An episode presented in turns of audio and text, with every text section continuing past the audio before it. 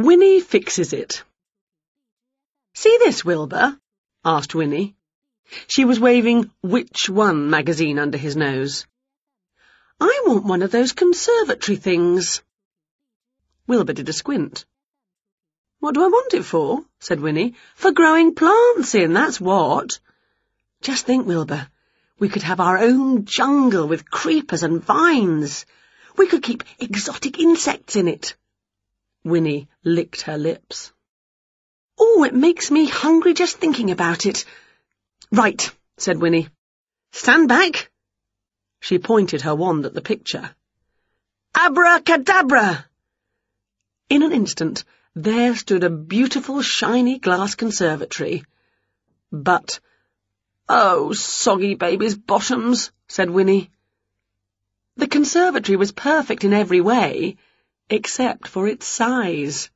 It was the same size as the picture. I'll use it for keeping my toenail clippings in, said Winnie, putting it on the table. Let's try again. Get it big this time, wand. Winnie whacked the wand hard on the page. Abracadabra! Instantly, Winnie and Wilbur were fighting something huge that flapped down on them from above.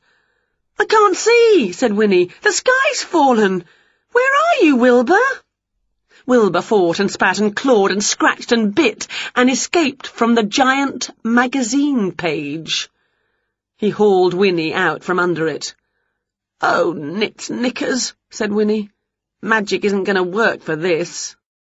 Wilbur began to build a tower with bits of earwig's earwax fudge. That's it, Wilbur, said Winnie. Clever boy. We'll get a proper builder in to build us a conservatory, just like normal people do. Do we know a builder? Wilbur did. What? said Winnie. That great big man from next door? Are you sure? Wilbur was right. There was a new sign up. Build your dreams with Jerry the Builder. He's already done some work on his own house, said Winnie. Look. Jerry had had to lift the roof and extend the doors of his house because Jerry was a giant. A big chap like that should be able to build things almost as fast as magic, said Winnie. Shall we ask him if he's free?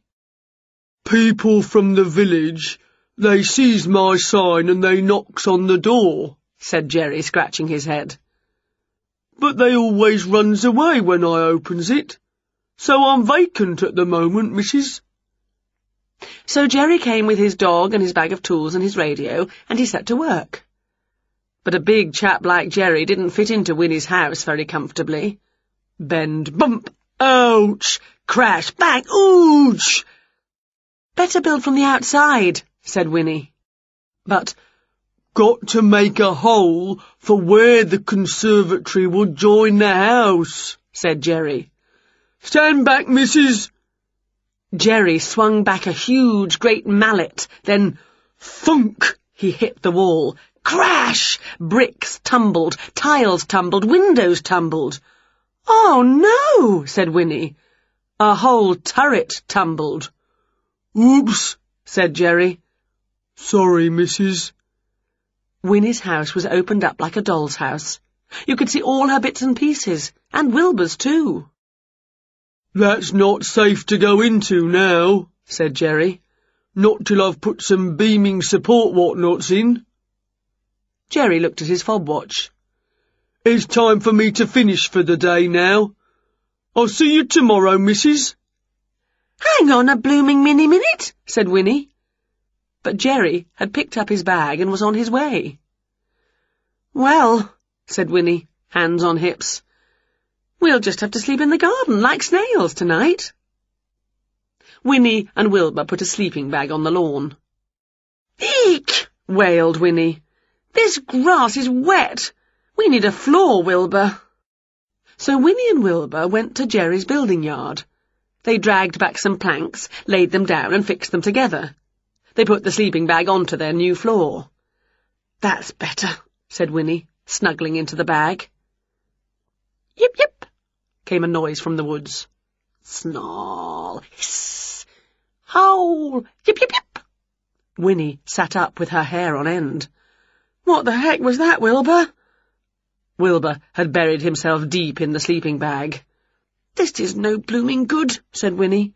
We need some walls to keep us safe. So Winnie and Wilbur went back to Jerry's yard, where they found some old windows. They fixed them up to make a wall. That's better, said Winnie, snuggling down in the bag. Look at those stars, Wilbur. They're as beautiful as dandruff on velvet. Wilbur yawned. Snore. Prrr. We should sleep out here more often, Wilbur, said Winnie. Splat. What? began Winnie. Split splot. Meow. Wilbur woke with a start. He'd suddenly turned into a black and white cat. look at you, laughed Winnie. You look like a cow, or a magpie. But then Winnie looked at herself. Oh, yucky, horrible owls. We need a roof, that's what we need, Wilbur. So Winnie and Wilbur collected all the bits of broken glass that had fallen when Jerry made his hole. We just need some sticky, icky spider spit glue. Winnie waved her wand over the broken glass. Abracadabra! And instantly the bits of glass were joined together into a crazy kind of glass roof.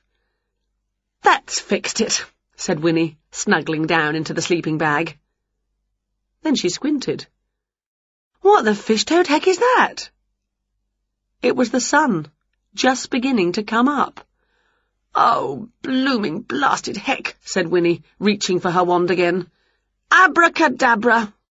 Instantly there were plants in pots sheltering Winnie and Wilbur from the light. Winnie and Wilbur slept at last, until thump, thump footsteps woke them. Morning, missus, said Jerry, knocking on the glass. Gaw, you've gone and built your own conservatory. Have I? said Winnie. But what a blooming mess. Where's my wand? Abracadabra! And instantly, Winnie's conservatory smartened up and fixed itself to the house. Jerry scratched his head.